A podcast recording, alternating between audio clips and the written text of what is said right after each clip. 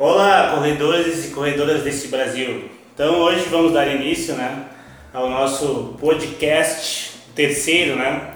Então você que ouviu os outros ali, gostou? Então a gente vai dar início a mais um podcast, né? Então para você que está aí hoje, está curioso para saber o nosso tema, a primeira dica é não sai daí, né? Que hoje promete, hoje vai ter discussão, é um tema bem bem discutível assim, né? Então quem vai me ajudar a discutir esse tema é ele, né? O grande corredor aqui de Santa Maria, Felipe Fagundes. Olá pessoal, então, meu nome é Felipe Fagundes e hoje vamos conversar um pouquinho sobre corrida, tema tão esperado em relação à tecnologia na corrida. Isso aí. E ao lado dele, né, o melhor físico aqui de Santa Maria também A vai nos ajudar.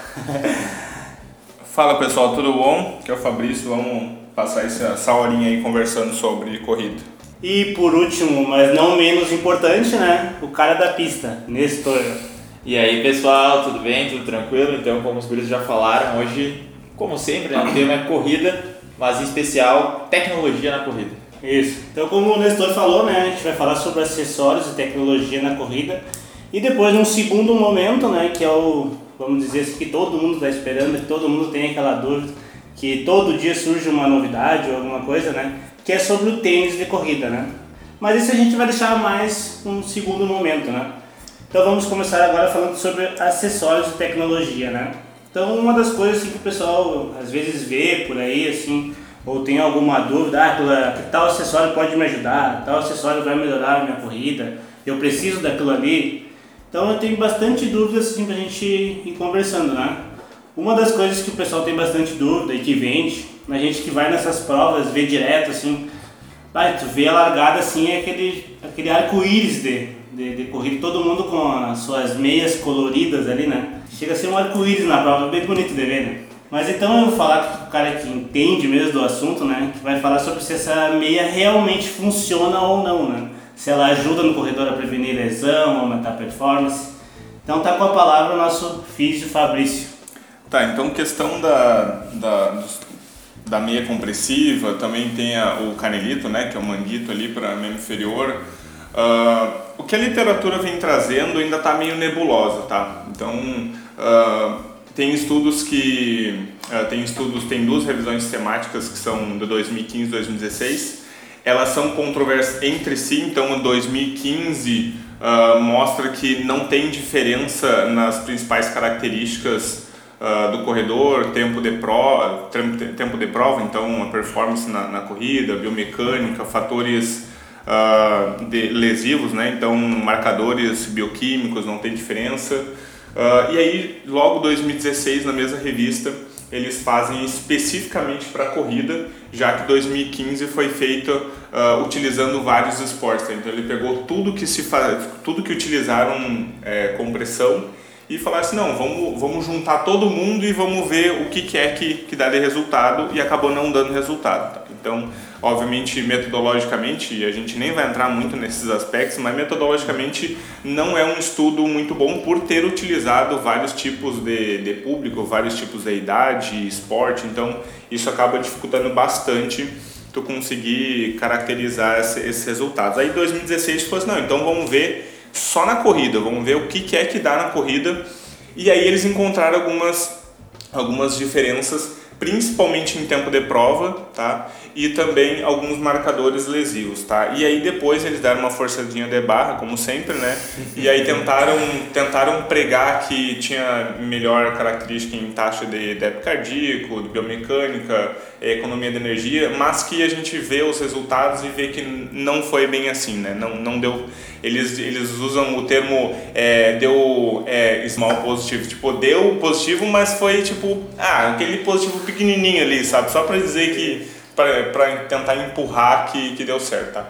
Então, como ainda ah, tem ainda falta muito artigo, tá? Então falta realmente ah, o problema de- desses desses desses estudos são que eh, eles são feitos em com modelos de, de compressivos diferentes. Uh, eles são, eles não falam só tipo fazem uma revisão temática só de meia, só de canelito, só de, eles pegam todas as compressões, colocam tudo junto, que isso acaba também dificultando um pouco.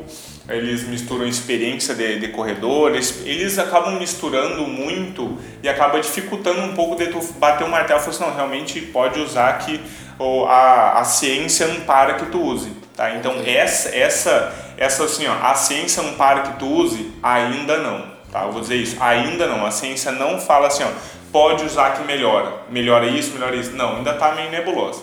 Então o que, que a gente fala para o corredor que, que gosta, que quer ficar todo colorido, que quer, que uhum. se sente bem? Sentiu bem, usa. Isso. Tá, usa. Tu se sentiu bem, tu tem muita gente que fala assim, ah, eu tive tal lesão e aí comecei a usar e, e, e parou. Se para ti funcionou, continua usando, tá? Não tem na literatura nada que relacione é, compressão com redução da lesão, tá? Então tem aquela característica que a, a, a essa malha compressiva ela vai acabar é, diminuindo a, a vibração muscular, e isso faria com que reduzisse uh, a lesão por, por fadiga é meio, é meio forçado, tá? Então, forçado. é, então, então tipo assim, ó, como, como se tem essa ideia de que uh, usar vai, te, vai melhorar e tu acredita nisso, então tu que tá ouvindo, eu uso, para ti funciona, continua usando. O que, que é que eu falo para tentar dar uma olhada e tudo mais? Dependendo como é que é, uh, porque a malha compressiva inicialmente ela foi utilizada para problema de trombose, problemas mais graves de, de, retorno venoso, né? Então realmente aí tu precisaria alguma cirurgia, alguma algum pós. O problema é assim, ó, tu vai usar um canelito que ele tem muita pressão, isso pode gerar um garrote ali no calcanhar, tá? Então tu pode acabar é, tirando um pouco desse fluxo do pé por estar tá usando uma meia que começa acima do tornozelo, tá? Então, se vai usar uma compressão, usa a meia inteira, tá? Então, aquela que tu veste a meia, ela começa desde a meia com compressão até acima ali na linha na linha poplite ali um pouquinho abaixo, tá? Isso. Então, usa ela inteira, que daí realmente tu tá segurando que nenhuma parte tu vai ter o garrote Uh, que é aquela hora que, por exemplo, se tu tá usando o canelito, depois tu tira e tem uma marca bem forte ali na linha do, do tornozelo. Significa que ali pressionou demais, entendeu? É, pra quem não sabe, linha poplite é um pouquinho abaixo do um pouquinho joelho. abaixo do joelho, né? É, tapando a panturrilha ali. É. E então essa diferença que o Fabrício tocou de, da compressiva, meia toda, e o canelito, então esse cuidado bem importante aí, pessoal. É, uma dica uma, bem valiosa. É, tem uma, tem uma característica complicada também, que como é que tu vai saber que todas as marcas elas têm a mesma pressão? Tá? Perfeito. Se tu não tem isso, como é que tu vai avaliar na, por exemplo, na ciência, se aquilo ali funciona, se cada estudo faz de um jeito diferente. Então fica bem difícil de realmente tu bater o martelo e falar assim, não, através da ciência pode usar, pode não usar. Tá? Então fica mais pelo conforto uhum. e pelos benefícios na prática de tu escolher usar ou não. Ok, ótimo. Isso aí. É, e às vezes também dá o efeito placebo ali, né? A gente, a gente chama, às vezes só do corredor saber que ele tá com aquilo ali automaticamente já ah, agora não vai doer, vou conseguir fazer, não vai acontecer nada, vai melhorar e automaticamente melhora. Então essa autoconfiança às vezes que dá pelo efeito placebo, às vezes acaba melhorando a performance, né? Então tá aí a dica para você que quer começar a correr, então, né? Então, eu vou começar a correr, né? Vou pegar um exemplinho aqui, vamos, vamos ajudar, vamos melhorar um pouco. Então eu vou começar a correr, né? Então, bah, a minha dúvida que eu tenho, eu vou correr 3 km hoje. Mas como é que eu vou fazer para me marcar? Como é que eu vou saber a distância, né? Como é que eu vou, tipo assim, às vezes eu não estou numa cidade que eu não conheço, ou até na minha própria cidade também, às vezes eu não conheço. É uma dúvida que o corredor iniciante sempre tem, assim. Mas a tecnologia está aí para nos, ajudar, né? Então a gente sabe que com os smartphones tem bastante coisa, tem relógios, enfim, que pode ajudar. Então, Felipe, o que, que tu pode falar assim, para a gente sobre, sobre esses aplicativos, assim, sobre o relógio, o que, que ajuda, o que, que não, e uma dica para o pessoal que está nos ouvindo, né? Então, muitas dúvidas e, e, que existem diversos materiais se você for buscar na, hoje em dia na internet, o relógio versus aplicativo, qual o melhor e como devo usar eles, então. E isso acaba gerando uma discussão que no meu ver desnecessária, porque depois no final da minha fala vocês vão entender o porquê do desnecessário. Mas atualmente, começando pelos aplicativos, eles tiveram uma adesão muito grande pelo, pela grande parte do, dos usuários. Hoje tem aplicativos que eles têm tanto versão para iOS, Android, Microsoft, enfim, diferentes plataformas ali. E dessa forma, esses diferentes uh, aplicativos permite que tu tenha um cada um com suas características, tá? Então hoje você tem o Runtastic, perdão, Runtastic, Nike mais Running, Nike mais Trava língua, tá bom. Aí, o meu inglês não é nem um pouquinho bom, mas vamos lá, vamos na sequência. Runkeeper e Strava. Juntando todos eles, aproximadamente 130 milhões de downloads eles somam a, ao longo, principalmente desses últimos 5 anos. E se a gente for ver, 130 milhões de downloads, é muita gente é praticando. Gente. É uma, assim, ó, é um absurdo de, de praticantes utilizando esses aplicativos com o intuito de utilizar eles no formato para corrida. Tá? Então isso a gente vê que então tem muitos usuários sendo bem adeptos. A vantagem de usar o aplicativo, tu vai ter o celular junto contigo, dessa forma tu consegue fazer usar, um, usar uma playlist, usar música para distrair um pouquinho durante o, durante o treinamento. O aplicativo ele vem com, a, com as questões também de conseguir compartilhar com os amigos. Eu acho que é o que é o que gera mais engajamento, principalmente do aplicativo é esta questão. Porque o que acontece? Tanto em outras redes sociais por tu conseguir compartilhar com teus amigos, isso facilita muito o teu engajamento e a prática, porque as pessoas gostam de compartilhar o que elas estão fazendo no seu dia a dia, elas gostam de mostrar para os seus amigos a sua rotina, a sua vida diária. E dessa forma esses aplicativos de corrida permitem tanto tu fazer compartilhamento da sua atividade dentro do aplicativo, como também em outros aplicativos externos, como Instagram, Facebook, enfim. Então tu consegue fazer essa, esse compartilhamento. E é uma comunidade global, né, onde tu consegue ver o que tu faz e também o que as outras pessoas estão utilizando dentro com esses aplicativos. E dentro do Strava ali, que eu acho que é o único aplicativo que eu, que eu tô mais falando, é quase uma rede social, né? É uma rede social. Tu abre o aplicativo e parece um Facebook ali, Exato. com feed, todo mundo. Então, tipo, tem essa parte social bem forte, assim, que eu acho que é o que, que vende mais. É, e a, e a ideia dele é totalmente bem semelhante, assim, a, por exemplo, de um... Vamos pegar o Instagram, por exemplo, ali tu vai curtir uma, uma postagem. No Strava tu faz um cudo, que eles chamam, que tu faz tá curtindo aquela, aquela postagem do, do teu amigo, enfim, ali dentro da, daquela plataforma. E isso acaba gerando uma motivação para a pessoa estar tá mostrando os seus amigos, mostrando então suas atividades. E uma das coisas que aí se assemelham muito entre o relógio e o aplicativo é a questão de conseguir, como o Juliano comentou no início, ter um controle sobre o seu treinamento.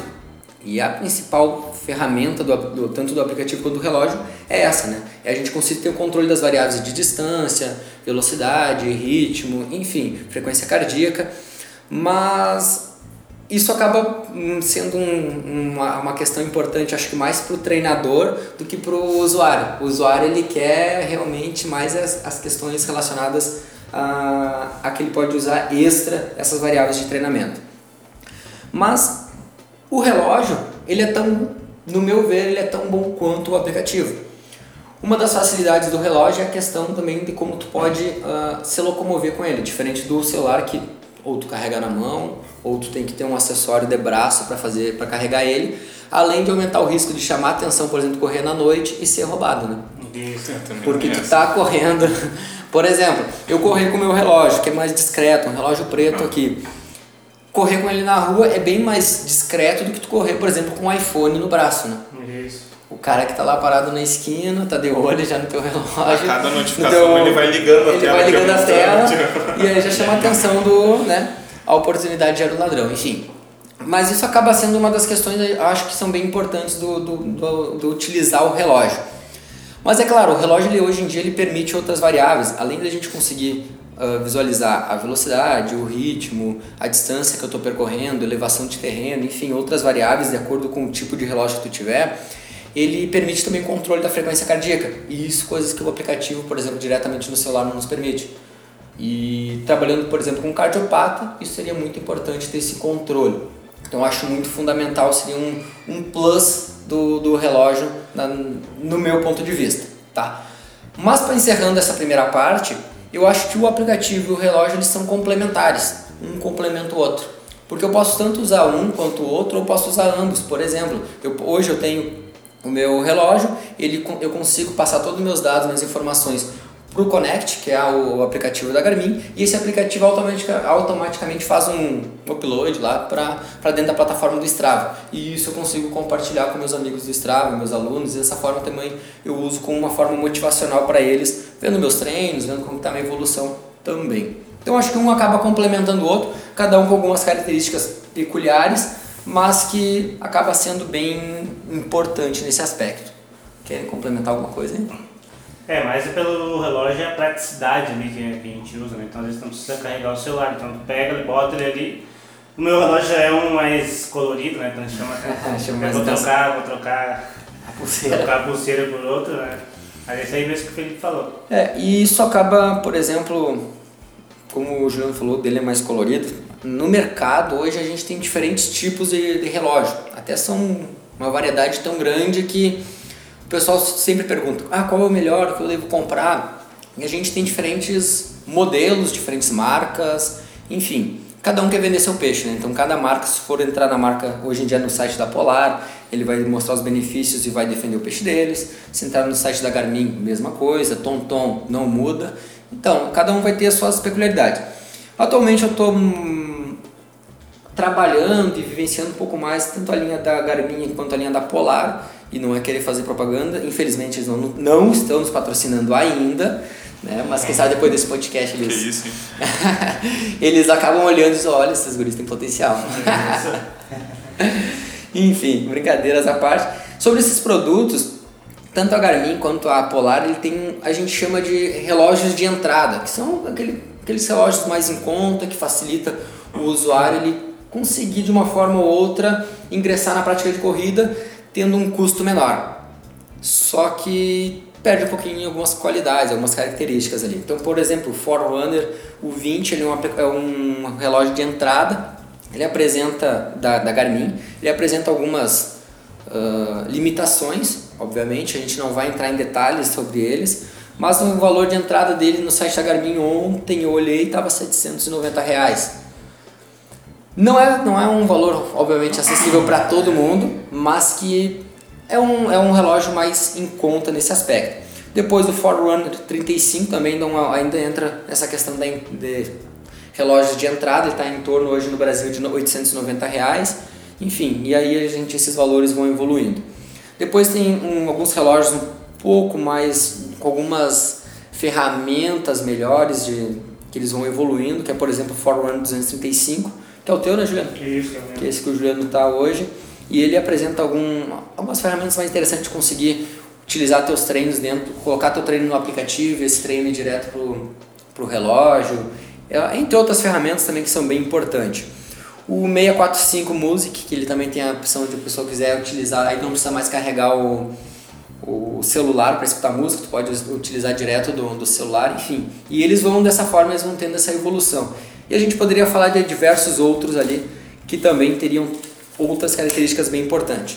Da Polar, o de entrada que eles chamam hoje que seria mais que apresentam ferramentas que nos dão suporte para a corrida hoje, que apresentam características de para marcar ritmo, marcar velocidade, marcar o, a distância no geral, tem GPS, é o Polar MV M200. É um relógio de entrada também deles, hoje na faixa de 950 reais aproximadamente.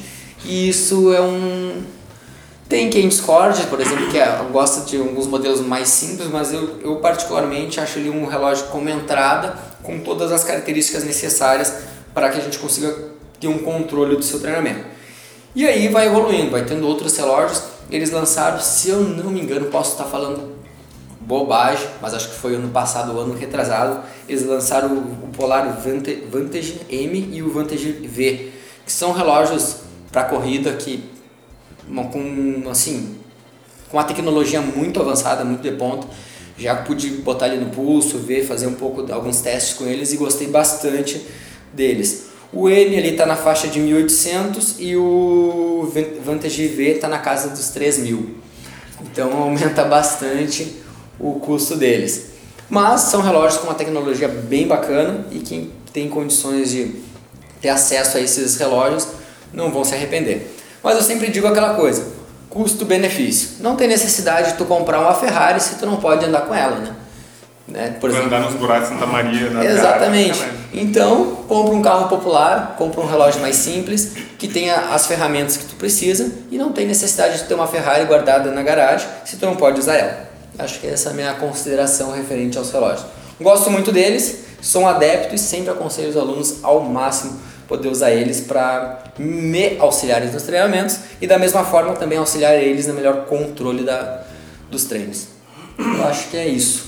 É, eu acho que quem está começando, já que a nossa linha ali da progressão de assunto e mais, uh, primeiro utiliza os aplicativos, né? Vê se é. vai gostar, vê se, vê se vai dar continuidade na corrida. Porque celular todo mundo tem, né? É, e, né? e, como ele é mais em conta, eu acho que a maioria desses aplicativos eles não são pagos, né? São, não, são não, todos grátis. tu consegue então, baixar. então, se são todos grátis, tu faz. É, tu consegue, por exemplo, algum deles, tu tem uma versão paga ah, para te ter um, uhum. um, um suporte a mais. Alguns deles, por exemplo, o... que aí é a parte que eu sou contra, que por exemplo alguns deles oferecem planilhas de treino. Ah, yeah. Só que são planilhas generalizadas uhum. demais. E aí uma das críticas que eu faço, algumas pessoas pagam por, por essas planilhas. Só que elas, por exemplo, ele não avalia nada, ele simplesmente joga de uma forma geral e quem sabe tu nem tem a capacidade física ainda para fazer aquele tipo de, de, treinamento ali. Então, é uma das coisas que eu sou contra quando o pessoal paga para utilizar essa ferramenta do, dos aplicativos. Mas, no geral, a parte gratuita deles oferece um suporte muito bom. Nessa parte que o Felipe falou sobre o uso da, da Ferrari, hein? então eu, quando comecei a correr, também comecei com um aplicativo ali, né? E fui melhorando. Uma das coisas, claro, além da minha profissão que me motivou a comprar um relógio, né? Que eu acho assim, de bastante importância é o ritmo, né? Tu conseguir controlar o ritmo. Então, se tu tá com o celular, assim, né? Ou tu carrega ali na mão e fica olhando o ritmo ali, né? E mesmo assim varia muito. Se tu tiver com ele no braço ou preso, tu não vai, ficar, não vai conseguir ficar olhando no braço o ritmo que tu tá. Então, tu vai correr sem saber o ritmo que tu tá. E no relógio isso fica bem mais prático, né? Tu consegue olhar aqui e segue o ritmo. Então, isso pra mim, no meu caso, foi uma das coisas que me motivou a, a comprar, né? É bem, bem interessante a, a esse uso dessa ferramenta aí. Então, vamos, vamos seguir aqui, né? Então, para você que está começando a, a correr, assim, tem algumas dúvidas do que comprar, o que usar, se aquilo ali é melhor, se tem alguma, alguma coisa assim, né? Então, vou, vou, falar um pouco com o Nestor agora sobre o uso agora de alguns acessórios, assim, que o pessoal sempre, a gente sempre vê na corrida, assim, né? que é aquela questão da bermuda ou manguito, essas coisas assim que o pessoal diz para que serve aquilo ali, para que, que usa, quando usa, né? Então o Nestor fala um pouquinho para a gente sobre como funciona isso daí. Né? Então pessoal, agora falando um pouco mais sobre a bermuda térmica e o manguito. Primeiro vamos nos debruçar um pouco sobre a bermuda térmica. Bermuda térmica, para quem não, não sabe, acredito que todo mundo já tenha visto, é aquelas bermudas que, por exemplo, os jogadores de futebol costumam usar por baixo do calção aquela bermuda coladinha mesmo, fica bem marcada na pele. Então, o que, que essa bermuda vai auxiliar vocês? A bermuda, principalmente, o primeiro ponto dela, ela permite uma maior mobilidade do que determinadas roupas. Dependendo do tecido do calção que tu vai comprar ou outra, a bermuda térmica ela permite uma maior mobilidade, porque como ela está colada, não limita tanto o seu movimento. Então, esse primeiro ponto, se gosta um pouquinho mais de liberdade, a bermuda térmica, tanto dá para utilizar sozinha, só ela, Aí depende, vai depender bastante se tu sente a vontade de usar, como ela fica colada no corpo. Uh, vai depender mesmo se tu fica feliz ou não, se está tá se sentindo bem, ou se não dá para usar ela tanto com o calção por cima. Outro ponto que ela auxilia, usando o calção por cima. Dependendo do calção, o calção pode assar, pode ficar raspando, então a bermuda térmica ela também evita isso. Então é outro ponto, se tu quiser adquirir, uma bermuda térmica, esse ponto que ela não vai ter essa assadura após a corrida, ou dependendo da marca, o tipo de tecido calção pode acontecer. Depois que eu descobri a bermuda térmica, ela salvou minha vida. eu, é olha, toda meia maratona era três dias sem conseguir caminhar direito. então, é. depois do uso da bermuda térmica, realmente mudou a vida. É, aí esse ponto aí realmente é importante. Outro ponto é que ela ajuda a manter o músculo mais aquecido, como ela é térmica, dependendo a prova que for fazer, dependendo das condições, ajuda mais. Assim como existe a bermuda térmica que vai até o joelho, existe as legs térmicas, tem tanta leg que fica no meio da canela ali, a famosa leg 3 quartos, como a comprida que também dá para ser usada dependendo da prova, se é uma prova à noite, se é uma prova no local mais frio, começo da manhã, pode se utilizar disso para se sentir mais confortável durante a corrida. Ajuda a manter o aquecimento do músculo em relação a isso. E no geral esses são os pontos assim principais da bermuda de compressão. Ou a bermuda térmica, existem esses dois. A térmica isola mais do calor e a decompressão, assim como o Fabrício, assim como as meias, ela deixa um pouco mais comprimida. Existem inúmeras marcas em relação a isso, tem que cuidar bastante, principalmente a térmica, que algum, algumas marcas vendem como bermuda térmica, só que ela não é uma bermuda térmica, ela é só uma bermuda de compressão, uma lycra assim, mas que para os benefícios anteriores, como a mobilidade e ajudar a não ficar roçando no calção, ajuda. Então aí vai realmente, você vai fazer uma prova durante o dia, não tem a necessidade talvez de tu comprar uma bermuda térmica, que é um material um pouco mais caro, mas de boa qualidade, mas, claro, não tão caro quanto os relógios aí que o Felipe falou, mas pode ser um material um pouco mais caro. Então, esses são os principais pontos aí. Eu recomendo a comprar. Existem algumas bermudas baratas, em torno de 50 reais, tu consegue já uma bermuda que te auxilia bastante. Pode utilizar tanto nos treinamentos como nas provas. O pessoal costuma usar mais nas provas, nos treinamentos não costuma muito, até porque como ela fica mais no joelho, o pessoal às vezes quer pegar um bronze na perna durante os treinos mais longos, aí não usa tanto. Os manguitos, em relação a eles, eles não vão te dar uma performance maior durante a corrida. O manguito vai no braço, existem manguitos que vão do pulso ao cotovelo e tem uns que vão até quase a altura do ombro. Então eles não te dão uma performance maior na corrida, mas eles oferecem algumas praticidades. Uma que tem alguns manguitos também um pouco, mais, um pouco de valores um pouco maiores, que oferecem proteção UV, que aí em relação, se vai fazer uma prova no sol, ou mesmo vai treinar no sol, e às vezes não tem uso do protetor solar, que é sempre bom, a gente recomenda, mas pode usar o manguito que ajuda a proteger do sol. Ajuda também a limpar o suor do rosto, por exemplo, se tu usar ele mais durante a prova, a gente sabe que sua muito, então, para às vezes não ficar passando a mão ou a mão não consegue tirar todo o suor, às vezes o manguito ajuda a realmente isso, a tirar esse excesso de suor que fica na testa, que fica caindo no olho, ainda mais se está com protetor, caindo protetor e suor no olho e fica bem complicado. Então o manguito ele acaba ajudando nesse sentido. O pessoal às vezes na pista acaba usando manguito, o pessoal das provas de velocidade, mas é mais por questão estética do que o, uma questão realmente de performance. Então o manguito, ele, a utilidade dele vai ser realmente essa, ajudar a eliminar o suor, ajudar na limpeza do suor, a proteger contra os raios ultravioletas, mas na performance em si não vai ter uma melhora absurda, assim, não vai ser o manguito responsável pela melhora na performance. É, e como tu falou na, nas provas de velocidade, às vezes tu, a gente consegue observar, por exemplo, por causa do frio também, né? Alguns, alguns atletas gostam de, de utilizar nessa, como essa ferramenta. Mas como tu falou, às vezes mais é estético, o pessoal tá lá, tá um frio de rachar, mas tem que estar tá de regata e manguito, para mostrar que é manguito, para mostrar que porque Deus o livre botar uma, uma, camiseta térmica e uma, sei lá, uma camiseta por cima. Não, tem que mostrar que é o manguito que para dar aquele estilo da corrida. O corredor é é, olha que racinha brava. É, até questão até patrocínios, né? O pessoal Também, acaba usando os patrocínios como questão, o manguito como questão de patrocínio, para mostrar o patrocinador. Quanto mais peças estiver usando o patrocinador, melhor. melhor. E acaba sendo mais uma ferramenta aí para divulgar. É uma das coisas que aparece bastante assim, nas fotos ou vídeos, nas provas, então é o manguito assim, fica bem mais visível, tipo, por exemplo, às vezes o calção, não? ou uma meia, então às vezes no braço fica um pouco mais visível. Mas trazendo um pouco para a prática, assim, que a gente vê dos manguitos, né? a, gente, a gente tem isso bem, bem evidenciado aqui no Rio Grande do Sul, né? que é na Maratona de Porto Alegre, assim, que elas às vezes é em maio, então a gente às vezes não sabe se ela vai estar tá frio ou se vai estar tá bem calor. E também como ela começa cedo, e dependendo se vai fazer 42, que é uma prova longa, às vezes pode acabar tarde. Então às vezes pode começar a prova com frio e acabar com calor. Então daí se tu às vezes vai de manga curta, como tá frio de manhã, esse excesso de frio pode te prejudicar. Se tu tiver com manguito, não, não vai prejudicar tanto, né? Aí também ele é fácil de tirar, porque tu pode começar a prova e tá frio, daí tu usa um manguito. Como ele é fácil de tirar, assim, não é uma camiseta que tu tem que tirar, ao decorrer da prova tu pode tirar o manguito, colocar no bolso do calção ou alguma coisa e ficar na temperatura mais ambiente sim. Tipo, começou às 7 horas e vai acabar às 10 horas, já vai ter sol. Então começa com o manguito depois. Sendo tem- rápido, né?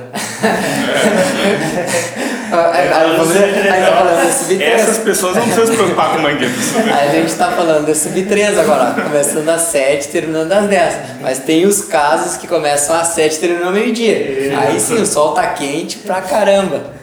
Então o manguito é uma coisa que nos ajuda nisso aí, né? E dá pra fazer uma combinação bem legal entre manguito e meia.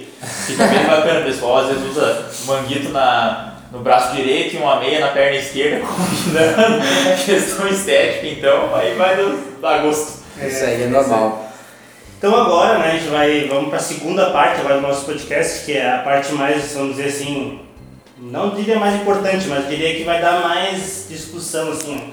Que agora a gente vai falar sobre os tênis de corrida, né, que é uma coisa que as pessoas têm inúmeras, né, não sabem o que, qual usar, por que usar, sempre quando vê, ah, me dói aqui, ah, é o tênis, vou trocar o tênis. Qual tênis que tu tem que usar para melhorar isso, para não doer aquilo, para não doer aquilo lá? Então eu vou passar a palavra aqui pro especialista falar sobre isso, sobre o tênis, né? Se, se realmente se esses tênis eles ajudam a prevenir lesão, se precisa de amortecimento, não. Então, né? A palavra está pro Fabrício. Eu vou me arrumar aqui. Tá, vamos lá. Primeira pergunta: tênis previne lesão? Não. Próxima pergunta. Deu? Não, fora brincadeira. Ah, cara, esse é um tema bem complicado, tá? Ah, principalmente porque tem muito conflito de interesse, tá? Então, se a gente for pensar em pesquisa, sempre vai ter ali ah, tentar. é, Na verdade, as pesquisas, elas, o ideal é que não tenha nenhum tipo de conflito de interesse. O que que é conflito de interesse? É, por exemplo, o tênis novo da Nike, os caras pedirem para uns pesquisadores testar o tênis da Nike e fazer com que esse tênis dê resultado. Então, para a Nike, não é muito bom que os pesquisadores cheguem lá, façam o teste e que aquele tênis não seja bom. Tá? Então, isso é um conflito de interesse complicadíssimo que tem principalmente na área da saúde, tá? Então, normalmente tem que se ah, tem que se cuidar essa questão do conflito de interesse. Então, o que que as pesquisas atualmente diz? Por exemplo, o tênis que tenha, ah, por exemplo, eu tenho um pé pronado, eu preciso de um tênis pronado? Não. Eu, eu tenho um pé supinado, eu preciso de um tênis para pé supinado? Não. Tá? Então as pesquisas dizem que é, especi- é, tênis específico para teu tipo de pisada não vai te prevenir de lesão. Tá? Principalmente por um, um- um simples motivo.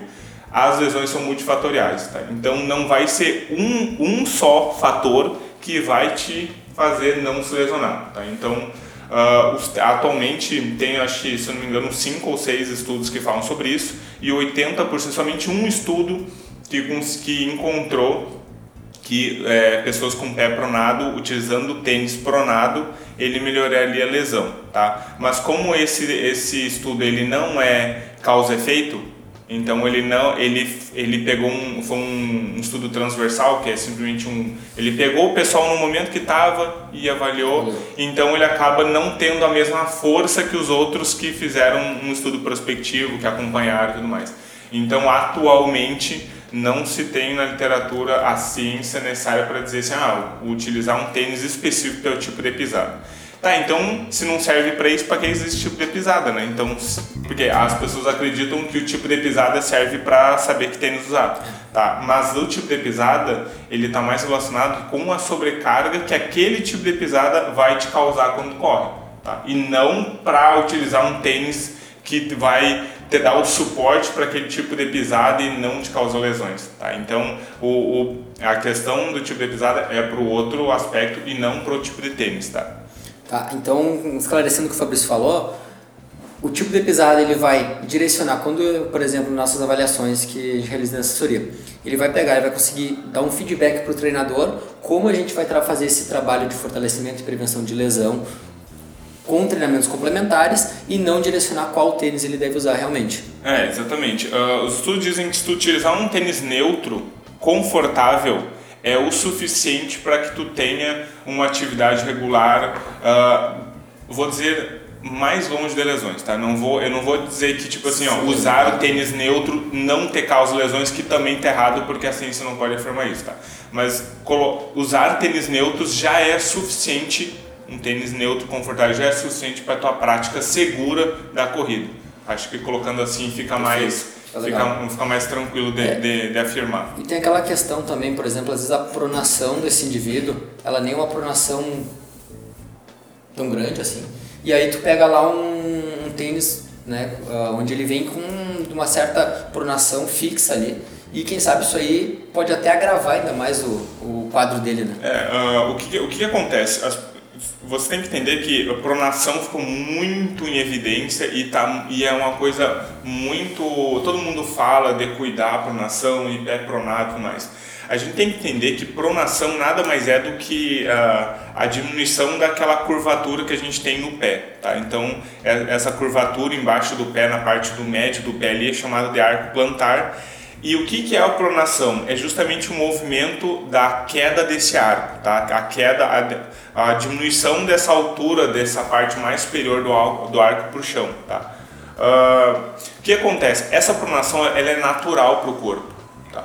Eu preciso dessa pronação para eu absorver impacto. Porque se fosse assim, como é que meu pé ia fazer para dissipar a energia quando pisa? Então, quando pisa, é esse arco, por causa dos músculos e, e tendões e ligamentos, eles vão ceder e vai ter essa pronação natural e isso vai ajudar a dissipar um pouco as cargas já no pé para que as outras estruturas superiores elas dissipem menos, tenham menos energia para dissipar. Então o pé ele faz esse trabalho de absorção natural.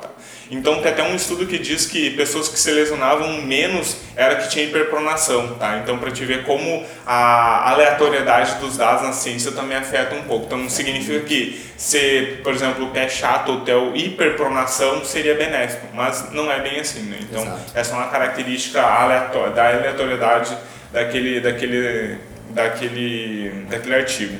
Ah, tem uma característica interessante que vem no tênis, que daí é o tipo de amortecimento, né? Então, também é uma coisa que se discute muito. Ah, então o que, que eu vou utilizar? Ah, amortecimento drop alto, drop baixo. Bah, aí a gente começa a entrar em outra, outra conversa ah, extensa. Mas o que, que- o que, que se diz, tá? Então, na literatura, tu utilizar um drop entre 6 e 8, tá? Então, o que, em- o que, os tênis atualmente vêm? Vem de 4 a 10 o- milímetros drop. O que, que é o drop, tá? Então, para quem não sabe, é a diferença de altura da parte anterior do pé para a parte posterior do pé. Então, a altura entre o calcanhar e a, no chão e o pé do chão, tá? Então ele é como se tivesse um saltinho no tênis, tá? Então acho que é mais fácil falar assim. Então tipo, como se eu tivesse um saltinho, um salto alto bem pequenininho, um drop de 10 milímetros ali no tênis, tá? Então a gente sempre tem que no- notar, por exemplo, assim, ó, o que que se fala muito sobre salto alto? Salto alto não sobrecarrega demais no pé? Então, força demais. Então, as mulheres que têm salto alto reclamam muito de- dessa força do pé. Por quê? Porque toda a força, toda a pressão, toda a, a carga, o peso corporal do corpo vai para frente com o tênis salto.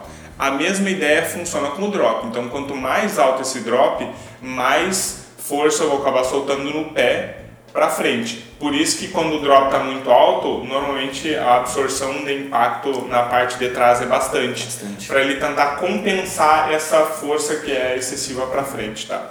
Então o que se fala muito assim, ó, drop muito alto, a pessoa naturalmente vai pisar mais em retropé. Por que isso? Porque a pessoa se sente confortável, assim, bom, eu, tá, tá bem fácil de eu pisar ali, porque tá bem, tá ah, tem uma absorção muito grande, então o que, que vai acontecer? Um drop muito alto, eu vou acabar soltando mais e deixando mais para retropé, diferentemente de um drop mais baixo. Então, quando eu uso entre 4 e 6 ah, de drop, até dependendo do 8, a minha tendência é pisar mais mediopé e antepé. Porque ah, o impacto vai muito forte para o tornozelo e naturalmente a gente muda a pisada para pisar mais médio pé. Uma característica muito boa que já está na literatura é: se eu tenho um drop muito alto, eu vou pisar mais retropé e mais longe do meu corpo. O que, que isso acontece? O que, que isso faz? Faz com que eu acabe fazendo um gesto de, de break, de freio quando eu corro. Então eu perco a minha performance e economia de energia. Então toda vez eu corro freando, corro freando, corro freando. Então eu uso mais força para frear e eu tenho que produzir mais força para acelerar para fazer nova passada. Tá? Então o drop alto ele causa uma alteração biomecânica por causa disso.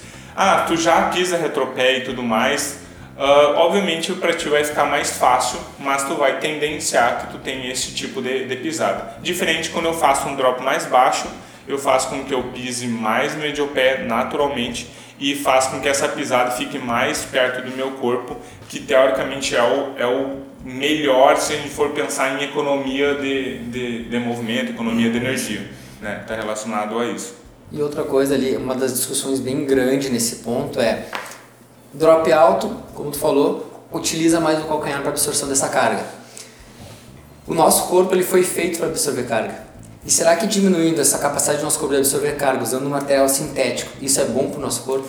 É, tem uma parte que é bem interessante assim, ó. Quem absorve a carga é o corpo. O tênis ele é um acessório, não é o tênis que tem que absorver a tua, a, a tua força, a tua sobrecarga. O tênis ele está ali porque, por exemplo, é o que basicamente quem usa tênis minimalista fala. Bom, eu, eu tenho a minha absorção muito boa. Eu preciso do tênis? Não. Se tu for ver, as pessoas estão usando minimalista e não estão se machucando. Ou tem estudos que diz que minimalista e quem usa tênis normal, que é o tênis entre 6 ali, drop 6, 8, se machucam do mesmo jeito. Qual é a diferença? Tá? Ah, então vamos fazer uma revolução, vamos todo mundo agora virar minimalista. Não funciona assim por quê? Porque tu não está adaptado e normalmente quem, quem usa minimalista, usa drop muito baixo, são pessoas com muita experiência. Exato. Que já estão preparados mecanicamente e com fortalecimento para suportar aquele tipo de tênis. Então sempre lembrando, tênis ele é um acessório, ele não vai correr por ti, ele não vai absorver tuas cargas, tá? Eu tô dando um choque da realidade gigantesca agora. É essa é a ideia. Porque o que, que acontece? A gente às vezes se preocupa com um tênis caríssimo, pensando que ele vai resolver os problemas de lesão. E os estudos dizem que tênis não resolve as lesões. Tá? Quem resolve as lesões é o teu fortalecimento, Isso. como é o teu padrão de movimento, como tu faz a. Porque a gente sabe que quando a gente corre, a gente faz como se fosse uma mola. Então a gente faz uma mola como se nossa perna fosse uma mola e joga essa força para frente. Tá? Então, se a gente não faz esse gesto da melhor forma possível, não vai ser o tênis que vai resolver esse problema. Tá? Então, uh, tem essa questão. Tem um estudo muito legal que eu, que eu sempre, quando as pessoas falam assim, não, vou usar um drop alto para absorver impacto. Fizeram um estudo entre tênis maximalista tênis normal. O que, que é o tênis maximalista? É drop acima de 10, 12, 14, às vezes. Exato, foi, é, foi por aí. É, eu acho que era 12. É um tênis extremamente alto, assim. E eles notaram que pessoas que utilizam tênis maximalista pioram as características biomecânicas do impacto. É. Como é que tu explica isso? Bom, o tênis teoricamente deveria absorver mais impacto e ele está aumentando o impacto. Por que isso? Porque quanto maior o tênis, quanto maior essa absorção, é, quanto maior essa, esse drop, é a mesma coisa que, por exemplo, eu ter menos é, propriocepção. Eu tenho, eu, por exemplo, eu sou menos sensível, meu pé está menos sensível no solo, porque eu tenho muita superfície, é, deixando essa característica é, com menos contato no chão. Vamos vamos, como é que eu vou explicar melhor isso? Por exemplo, é, tu, é, tu tem o teu tato melhor se tu tiver pegar uma chave com a mão livre ou com uma luva de borracha? Exatamente. Obviamente com uma mão livre. Por quê? Porque eu tenho mais contato e eu estou conseguindo perceber melhor esse, é, esse, esse impacto e essas características esse com a mão. É, é muito mais fácil fazer isso quando eu estou com, com, menos, com menos coisas entre a minha mão e a superfície com tênis funciona da mesma maneira. Eu só vou saber como eu, o que eu tenho que absorver impacto se eu sentir e saber como é que funciona esse impacto. Tá? Então, tênis maximalista, as pessoas, ah, eu estou de tênis maximalista, vou correr, vou soltar a lenha aqui e vou, e vou deixar que o tênis faça por, por, por, conta. E isso não acontece. Então, quem utiliza drop muito alto acaba tendo um maior impacto no corpo do que quem tem drop menor. Então, é a mesma coisa, por exemplo, se você pisa retropé, que é uma outra característica que a gente vai falar, abordar isso depois, mas se você pisa, por exemplo, com calcanhar no chão, experimenta fazer isso descalço. Vai para vai uma esteira e experimenta fazer isso descalço, e aí tu vai sentir o impacto que tu tem. Naturalmente tu vai mudar a tua pisada. Por que tu faz isso? Porque quem tem que absorver o impacto é o corpo. Aí tu vai realmente perceber o quanto o tênis ele é só um acessório e não resolve os teus problemas, tá? Então, durmem com essa, esse, É, esse e, choque. vamos, e vamos cortando o Fabrício, ele não deixa nós falar. É, exatamente. é. Eu acho que tá na hora de cortar o papo do Fabrício, porque senão o podcast vai ficar de três horas e vocês não vão querer escutar.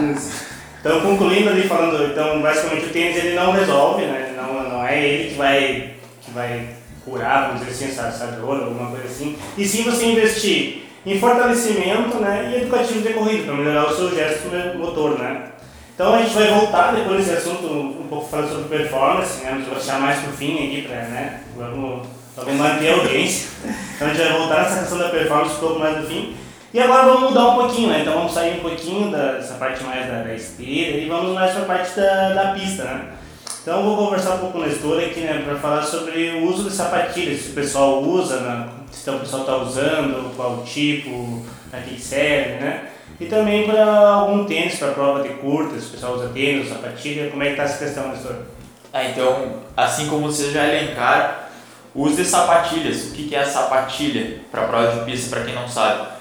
Ele é basicamente, vamos dizer, um tênis, só que na parte anterior dele tem pequenos pregos, como se fosse uma chuteira de futebol. Só que é um prego, esse prego tem diferente tamanho para diferentes tipos de pista, só que esses pregos só estão localizados no terço anterior da sapatilha, ou seja, no calcanhar não tem pregos, é só na parte da frente. Por quê? Porque assim como os guris já falaram, tanto o Juliano quanto o Fabrício, a tração que tu faz e teu corpo absorve impacto com o terço anterior do pé.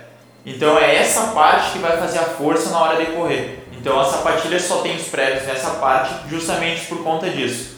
E também, como os guris já comentaram, a sapatilha só é recomendada para quem já tem experiência, para quem já tem uma, uma boa técnica de corrida, porque se tu nunca correu, tua técnica de corrida não está tão afiada, digamos assim, e tu vai colocar uma sapatilha, tu vai ver que vai ser muito incômodo essa sapatilha, porque talvez vai estar chegando no calcanhar e o calcanhar não vai te oferecer nada, porque normalmente as sapatilhas, as sapatilhas mais de fundo têm um solado um pouquinho maior, mas se for pegar a sapatilha de velocidade, ela quase o calcanhar dela é duro, é extremamente minimalista, é só, bem dizer, um, um plástico bem fininho que não, se tu for correr e nunca tiver corrido, tu vai bater direto no calcanhar e isso pode acabar gerando uma lesão. Então a tua técnica de corrida tem que estar boa, tem que estar com uma boa técnica de corrida para te conseguir fazer essa tração com o terço anterior do pé e aí sim ir para frente. Em relação a tênis ou sapatilha, normalmente o pessoal que corre em pista utiliza sempre a sapatilha.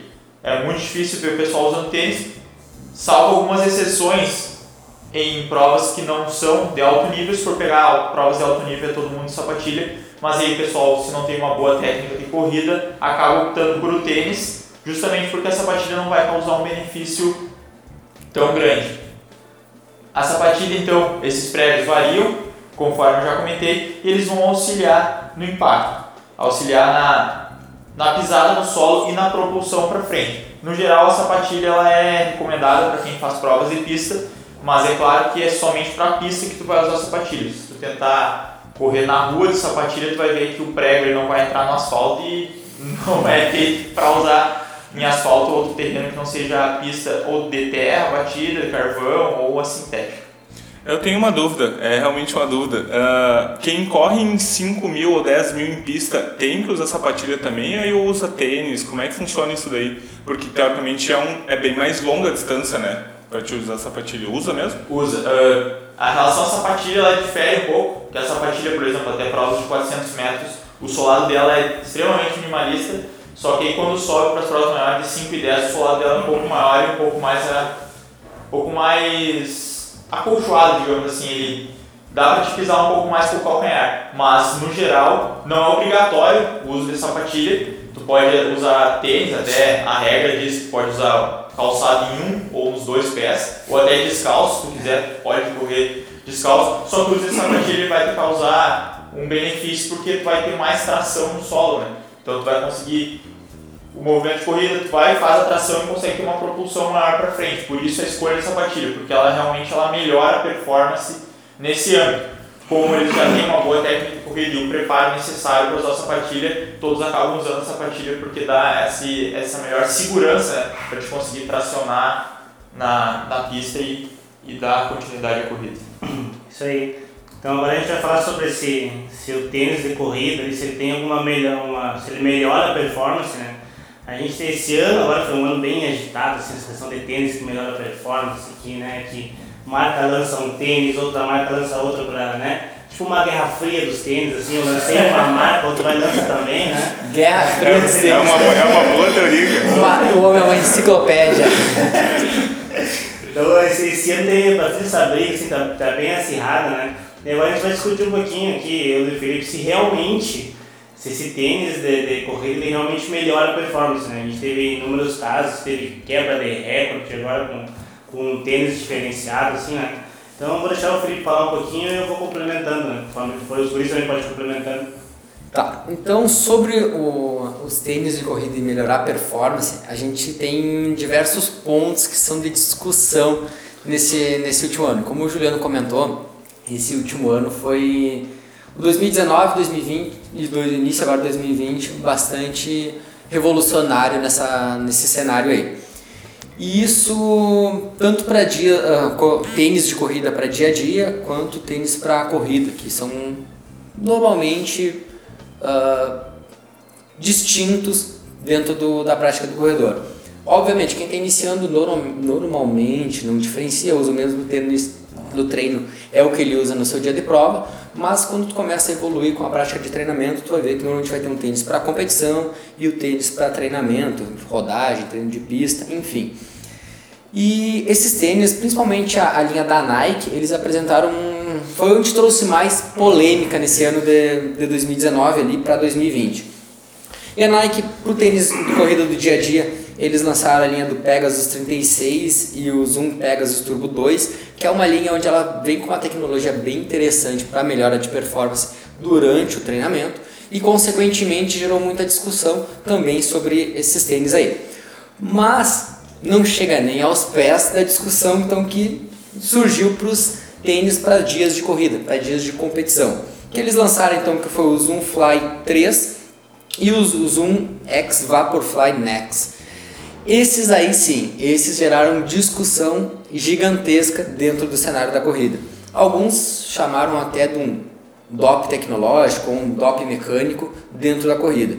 E esse doping de um formato realmente, eles chamando que isso alteraria e melhoraria a performance de corredores que usam esse tipo de calçado. Mas entra diversas questões. Interesse da marca em divulgar sua, ah, o, seu, o seu material, o seu acessório e consequentemente também das outras marcas de desbancar então esse tipo de modelo aí.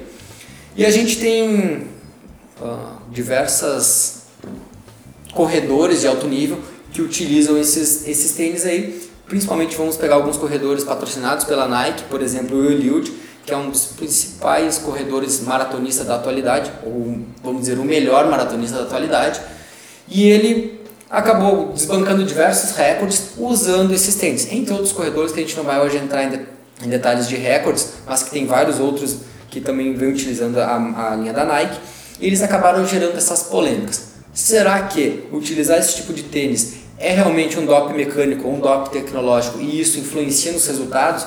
Essa é a grande discussão. Então, o que, que contém nesses tênis aí? Principalmente o Zoom Fly 3, ele contém uma espuma React, que eles chamam, que melhora essa questão da, da absorção de energia e também o retorno dessa energia para o corredor e, consequentemente, também a fibra de carbono, que é utilizado na entressola desses tênis. O Zoom X Vaporfly Next, ele também ele utiliza essa fibra de carbono, no mesma ideia do, do Zoom Fly 3, mas ele contém uma espuma Zoom X, que eles chamam, que é uma espuma onde ela também melhora ainda mais essa resposta ao corredor. Não contente, né? A Nike eles não ficaram contentes ainda, gerou muita discussão e eles então fizeram um protótipo onde o Eliud ele utilizou naquele sub duas horas, eu acredito que a grande maioria acompanhou, o Eliud fez 1 hora 59 e 40 segundos em Viena, na Austrália, que foi aquele, aquela aquela prova, vamos dizer assim, que foi programada para ele, onde eles organizaram todo um cenário com coelhos, com ah, controle de ritmo, enfim, várias questões. Só vai ter um- uma. o que que é coelho? É, que o- Ah, o que que é coelho? Perdão, parece que tem um animal correndo, né? Ah, enfim, o coelho são corredores né, de alto nível que eles colocam então para ditando o ritmo da prova. Eles encaixam então uma forma onde o corredor ele não deixa nenhum momento ele sair do ritmo alvo daquele atleta. Então eles utilizam muito nesse tipo de evento os coelhos, que são, são corredores profissionais, então vão ditando esse ritmo Tem de prova. mais um porém também, eles botaram essas pessoas na frente, às vezes eles iam do lado, mas na frente, às vezes eles iam na frente do Eliud, sim, para tapar, tempo, é. né, para não ter aquele, aquele contato do Eliud direto com o vento. A Resistência do ar, que exato. quando a gente tem essa resistência do ar, o corredor tem que fazer mais força, né? Às vezes pra gente que é meio amador parece que, ah, isso é besteira, né, não quer, mas às vezes no alto nível isso reduz É, eles, ficavam, assim, né? eles ficavam em formato DU praticamente Eles estão deixando ao deixando lado. direto o vento, né? Exatamente. Tá, então eles fizeram esse protótipo que eles usaram, que foi o Zoom Alpha Fly Next. Esse tênis realmente foi o, o tênis que deu a, a grande polêmica, porque então ele era um protótipo e ele não tinha, ainda não, não tinha sido lançado para o público em geral. Então aí a AF ela, ela entrou com algumas questões relacionadas a esse tipo de material que poderia ser utilizado nas provas. E como em 2020 nós temos Tóquio, né, que grandes corredores querem lá, vão chegar para a competição, eles queriam então criar algumas normas para saber qual tipo de tênis poderia ser então utilizado dentro das Olimpíadas. E alguma das regras que eles colocaram é que esses tênis eles teriam algumas normas que eles deveriam cumprir e eles teriam um prazo de quatro meses antes sido lançado para que eles possam ser utilizados dentro dos Jogos Olímpicos. E uma semana após a, a colocação da, da IAF, surge então o lançamento do tênis, o Zoom Alpha Fly Next, protótipo da Nike, ele é lançado então para a utilização dele dentro da, das Olimpíadas. E o mais interessante, então, que ele foi lançado dentro das normas, ele algumas características que alguns estavam dizendo que ele ia apresentar, que isso não ia poder ter neles, então eles não iam poder ser utilizados dentro da competição dos Jogos Olímpicos. Estavam falando que ele ia ter duas placas de fibra de carbono, tudo especulações, mas nada disso então aconteceu. Então o que, o que, esse tênis ele contém? Ele contém duas cápsulas, duas cápsulas uh, de zoom Air, que eles chamam que é uma placa mais responsiva, que ela dá mais resposta ao corredor na parte mais média antepé desse tênis. Ele contém também espumas adicionais de Zoom X, a mesma, aquele mesmo material que contém no Zoom Vaporfly Next, só que ela, ela é uma espuma, ela é um material onde ele recobre mais a região, principalmente do calcanhar desses corredores, e ele apresenta as fibras de carbono uh, na dimensão de cada tamanho, diferente dos modelos anteriores, que ela era uma fibra de carbono num tamanho fixo, independente do, do tamanho do tênis, e agora ela apresenta uma característica uh, de acordo com o tamanho do calçado. Elas são mais flexíveis em tamanhos menores de tênis e elas são então um pouco mais, mais rígidas quanto maior o tamanho do calçado. E isso é uma então são as características que principalmente uh, mudaram. Como o tênis ele tinha ficado um pouquinho pesado em função dessa edição de alguns materiais, eles mudaram também a estrutura do cabedal deles, que é um novo material que eles estão utilizando, tal de Atom Kinetic. Eu particularmente não conheço, não toquei ainda, não vi o tênis na minha mão, impossível, né, recém-lançamento, mas realmente já vi alguns vídeos do, do, do tênis e acredito que vai ser uma, ainda vai gerar muita polêmica nesses próximos Esse tênis anos. aí que o Felipe tá falando, eles lançaram agora, então daí eles têm que ter um prazo de três meses, eu acho, pra, de quatro meses, para ser usado em, em uma competição oficial. Então eles lançaram justamente para os corredores poderem poder usar em Tóquio, que é em junho. junho. Então agora, agora vai ter Londres, vai ter também uma, uma maratona, que é uma maratona bem famosa, assim, a maratona de Londres. Então nesse a gente vai ter um desafio bem bom, assim. Inclusive a gente vai ver o Eliud ali, né? Ele vai estar sem o tênis, então um grande ponto de interrogação que vai ficar é se realmente ele vai conseguir manter esse sub duas horas com o sem, com o sem o tênis. Tá, só fazer uma rodada rápida aqui. Tu é a favor ou contra esses tipos de tênis, assim? Nesse nível que a gente se encontra. Tu sabe que isso aqui é o início da Guerra Fria mesmo, né? É eu, como- como eu sou a favor. É a favor? Eu tô, Juliano. Eu sou contra. Ó, gostei, viu? Tu é a favor ou contra? Eu sou a favor desse que todo mundo tenha acesso ao tênis como é agora. Se for todo mundo tiver o acesso, por todo mundo poder comprar o tênis e utilizar a mesma tecnologia, eu sou a favor. Aí eu já, eu já vou mais com, com o Nestor. Eu Ok, sou, eu sou a favor se todo mundo tiver. Por quê? Porque assim, ó, É, obviamente esse, esse, esse tênis ele foi a, aplicado num sistema perfeito, né? Eles colocaram, testaram isso numa corrida perfeita que seria. Essa corrida perfeita nunca vai existir, né? E por exemplo, isso vai ajudar hum, os atletas que querem diminuir 10 segundos do tempo. O, tu vai botar o tênis, cara, tu vai ganhar, assim ó, 10 segundos pra ti não faz diferença nenhuma no teu.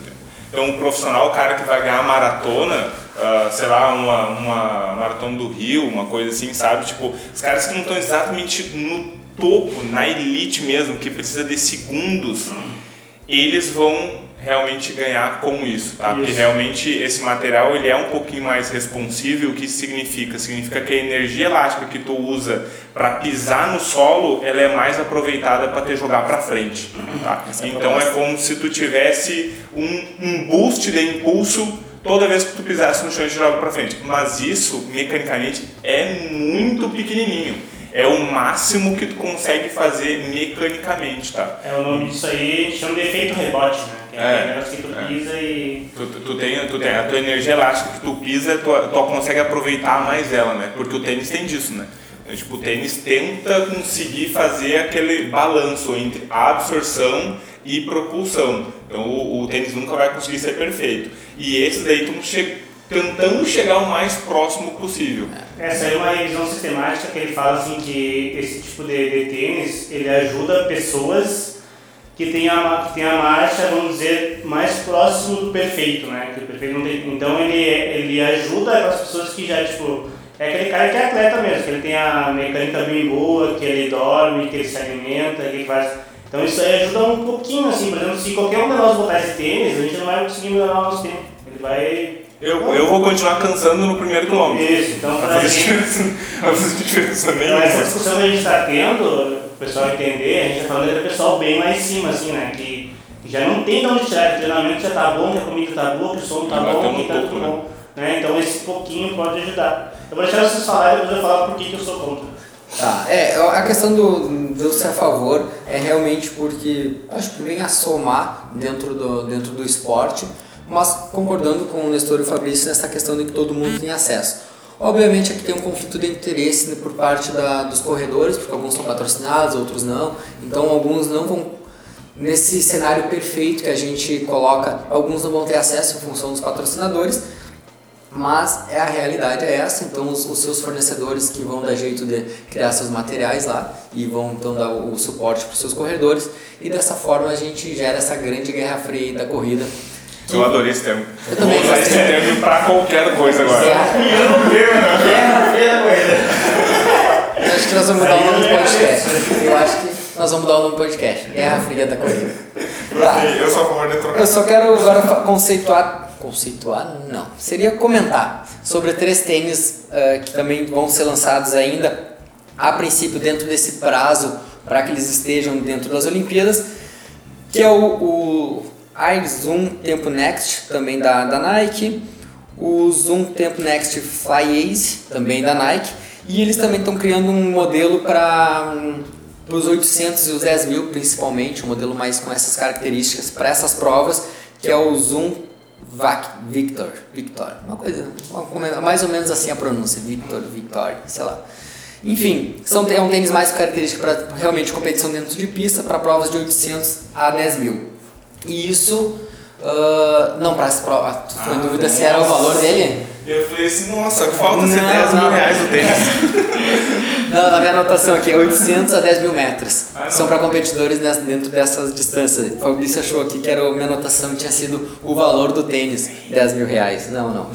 Tá, então, mas eles ainda não foram lançados, pelo menos até essa semana que nós estamos hoje, nós estamos gravando ele no dia 12 para vocês saberem. Então ele ainda não tinha sido lançado. Se vocês escutarem, o dia que vocês escutarem esse podcast, pode ser que ele já tenha saído. E aí não vem nos criticar dizendo que a gente está dando notícia errada. tá bem? Então, Juliano, tem alguma coisa para complementar aí? É, como eu, eu não fiz esse conta ali, né? Eu sou um. Porque vocês devem lembrar que há alguns anos, o pessoal. Ah, todo mundo vai lembrar. Que teve a questão do maiô também, né? Que teve ali, teve o pessoal bateu o recorde, assim, a fuga, assim, né? Teve aquele... Na natação, isso aí, só lembrando, pessoal. Na natação, né? Então daí aquilo ali foi um negócio que meio que tiraram, tiraram assim. Então depois daquilo ali ninguém conseguiu mais chegar naquele, naquele nível sem o maiô, né? Então aquilo ali foi meio que um doping assim, né? Um doping tecnológico. Então eu acho que no, na questão do tênis também. Eu gostaria de ver mesmo o pessoal assim, correndo eles contra eles mesmo. por isso que vai ter Vai ter agora em Londres, a gente vai ver, ressaltando o de Londres, agora abril, você que gosta de corrida e anota, eu não sei o dia exatamente, vai ter a maratona de Londres. A gente vai ter homem versus homem, né? É, Eliud e Bekele. É, mas a gente tem que pensar, por exemplo, assim, uh, os tênis eles vêm evoluindo de uma maneira um pouco mais progressiva, né? Então a É, gente está nem é, a gente está chegando, por exemplo, ali na, na marca dos dois, dois Agora- e três, tá por aí, né? O É, mas agora, por exemplo, o Eliud chegou a fazer 1,59,40, né? Naquela ele, prova ele já programada. é na É, programada, não Não, mas na, o recorde dele mundial é 2 horas 1,39. É, então, a gente já está chegando batendo essas duas horas. A gente sabe que, por exemplo, vai chegar uma hora que a gente vai criar um tênis que ele não vai baixar de 1,58, por exemplo. Chega um limite do corpo e da, e da máquina que tu não vai conseguir. A diferença é que no maiô as pessoas estavam acostumadas com uma, uma coisa bem mais. ah, com bem menos tecnologia, e aí de uma hora para outra eles inventaram uma coisa que abaixaram o tempo absurdamente, assim, né? E aí realmente eu acho que ali é um pouco sacanagem com quem, fez os recordes anteriores, né? Porque realmente foi uma diferença muito grande e eu acho que eles não esperavam isso. Eu acho que esse foi o susto ali da, da questão da natação. Mas eu acho que o tênis ele vai chegar no limite ali que não vai baixar muito mais disso não. O humano tá bem no limite, no limite humano mesmo realmente de fazer o, um recorde. É, e essa mesma aplicação se dá pelas próprias pistas de atletismo. Se for ver cada vez mais o material vem sendo renovado, vem tendo novos materiais, mas também, pessoal, por exemplo, se for pegar 100 metros, o Bolt já está em 9,58. Dificilmente alguém vai baixar muito mais que isso, fazer um tempo sub 9 segundos é quase impossível. É impossível, mesmo que troquem a pista, façam, tenham tênis, é porque o humano não consegue mais. Então é bem como tu falou. A gente, a gente acredito, e acho que vocês compartilham dessa ideia, de que nós estamos chegando bem próximo dos tempos já máximos assim a atingir. Então a gente teve é, o Eliud 2 horas 1h39 e o Bekele 2 horas 1h41. E agora, então, eles, como o Juliano já comentou, a prova que vai ter em abril, eles vão realmente tirar a prova dele. Vamos ver quem é o melhor. É, cada vez mais a gente vai chegando na necessidade da condição perfeita para te fazer uma prova perfeita. É. Né? Então, porque tu tem que saber a questão de tempo, questão de temperatura, é, outros fatores. outras também. características para influenciar para te conseguir chegar no teu auge físico, para te conseguir fazer realmente um recorde mundial. Foi o tempo em que os recordes eram quebrados, assim, a torta e direita. Agora é uma série de fatores que não dependem só do atleta. Então a gente vai. A gente tem bastante assunto né, sobre isso, a gente falou bastante, tem mais coisa para falar, mas a gente vai. Vamos encerrar por aqui, né? A gente, a gente já falou bastante. Quem sabe no próximo podcast a gente retome isso, né? Vamos trazer com novidades, enfim. Então eu vou. A gente vai dar um spoiler agora, né, sobre o próximo podcast, hein? então tu pode dar o título. É, então, o próximo episódio vai ser principais erros do iniciante na corrida. Então hoje a gente falou assim do pessoal mais da elite, vezes, ah, eu sou iniciante, não estou nem na elite. Então fique ligado que no próximo podcast a gente vai dar um pouco de ênfase nos iniciantes. É, então, lembrando, nossos ah, parceiros para esse podcast, nós temos então o Pulse Work, que é onde nós também realizamos nossas gravações, onde ocorrem nossos, nossos encontros aqui e troca de conhecimento. Também temos a Matéria Prima Suplementos, que é o nosso parceiro dentro da cidade de Santa Maria e também em todo o estado do, estado do Rio Grande do Sul. Você pode encontrar uma loja da matéria prima. E também nossa, a nossa loja parceira, a Bem Store, também, que são nossos parceiros da assessoria, da Pro Elite Assessoria Esportiva. Ok? Então tá, gente. Então até o próximo encontro, né? E encerramos. Valeu! Mais.